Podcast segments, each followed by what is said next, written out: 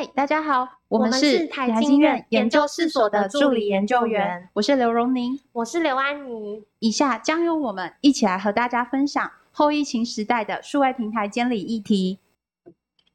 本次主题为数位平台异军崛起，监理议题刻不容缓，希望大家会喜欢。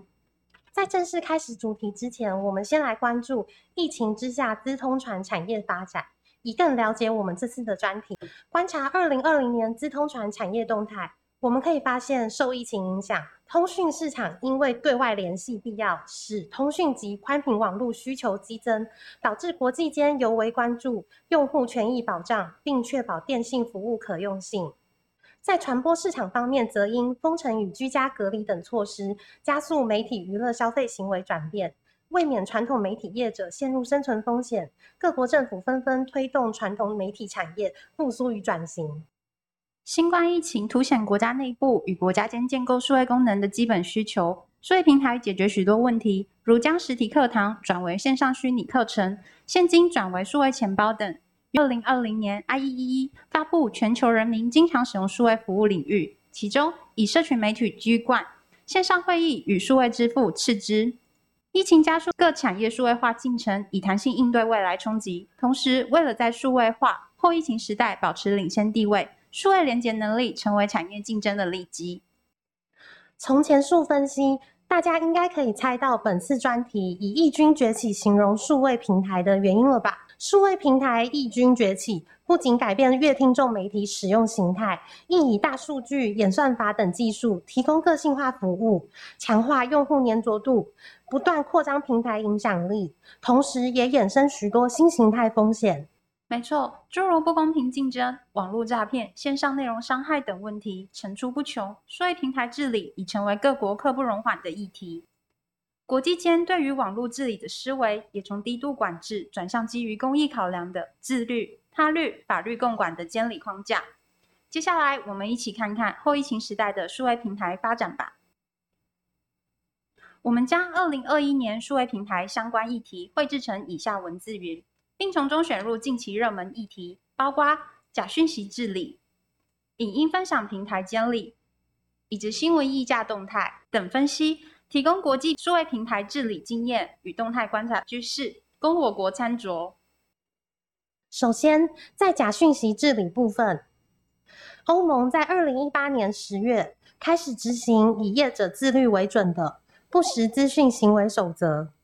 要求签署平台业者应承担不实资讯治理责任，并定期公布执行成果。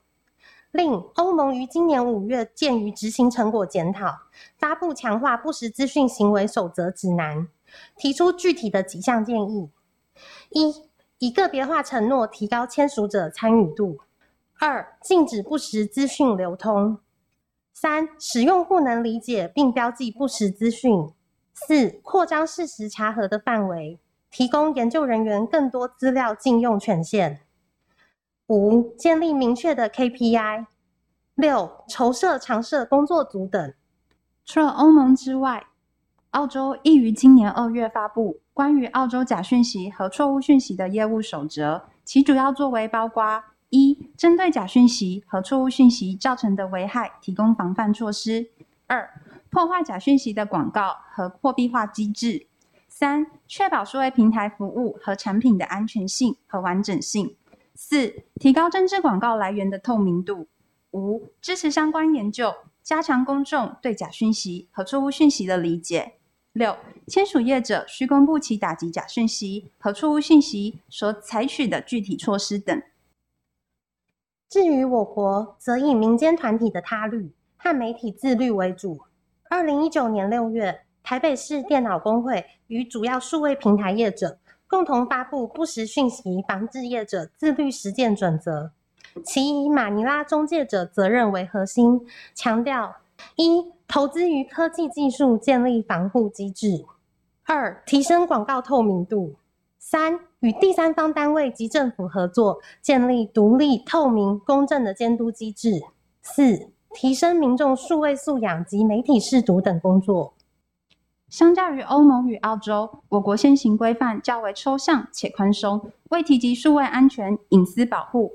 资助媒体素养教育发展等内容，亦未要求签署业者以年度报告等形式定期公布执行措施与成果。或许我国可参考欧盟与澳洲经验，提供具体措施，让业者可以自行勾选与其服务相应之措施，并设置最低承诺措施。其次，可指定独立机构负责监督并协调各单位，同时鼓励业者与学术界合作，推动媒体素养教育。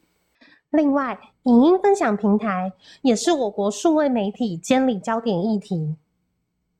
据通传会于二零二零年的调查报告指出，我国十六岁以上民众逾七成曾观赏影音分享平台内容。以 YouTube 为例，约四十二点四 percent 用户表示曾接触其认为不适宜之内容，为仅三十四点五 percent 用户曾检举不当内容。从许多研究报告与调查数据观察。我国影音分享平台存在儿少保护不足、资讯媒体素养教育待加强，以及平台自律成效有限等问题。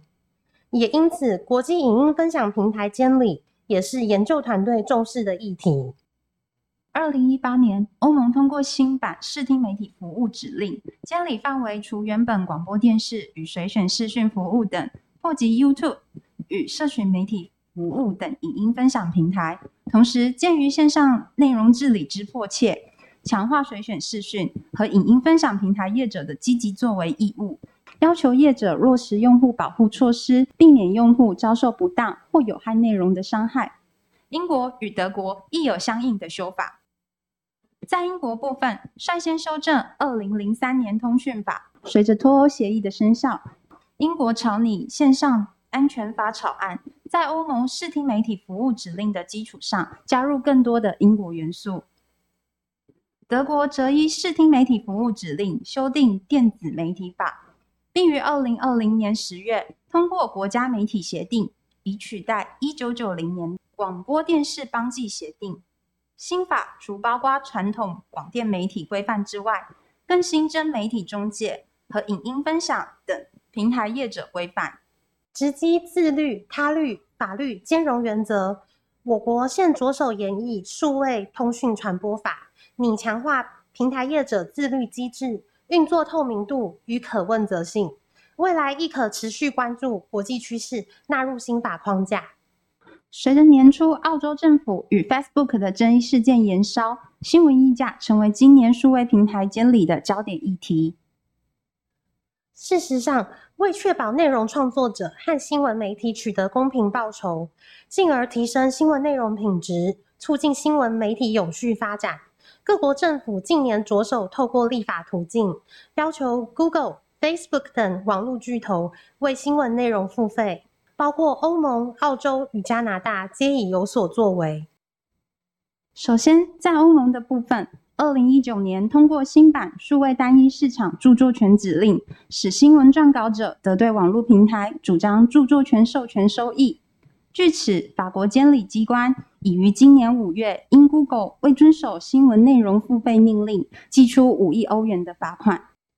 至于澳洲，则于今年二月公布新闻媒体和数位平台强制性议价法案。而后，因 Google 和 Facebook 反应激烈，调整法案内容，改为与媒体公司协商合约时，应考量数位平台是否有为澳洲新闻产业永续发展带来贡献。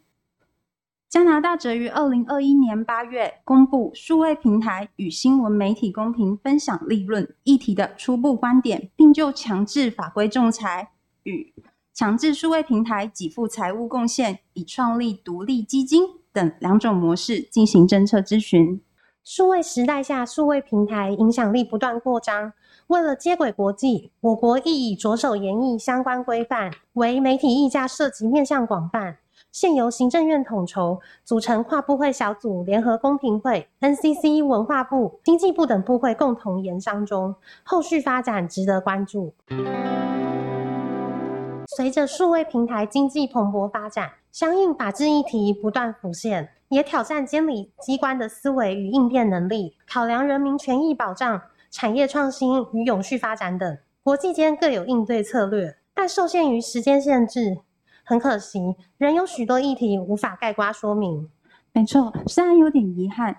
不过大家可以持续关注研试所的研究成果。我们将持续追踪国际动态趋势，提供专业智库服务，供各界参考。以下容我们花几分钟的时间介绍一下本所的研究服务。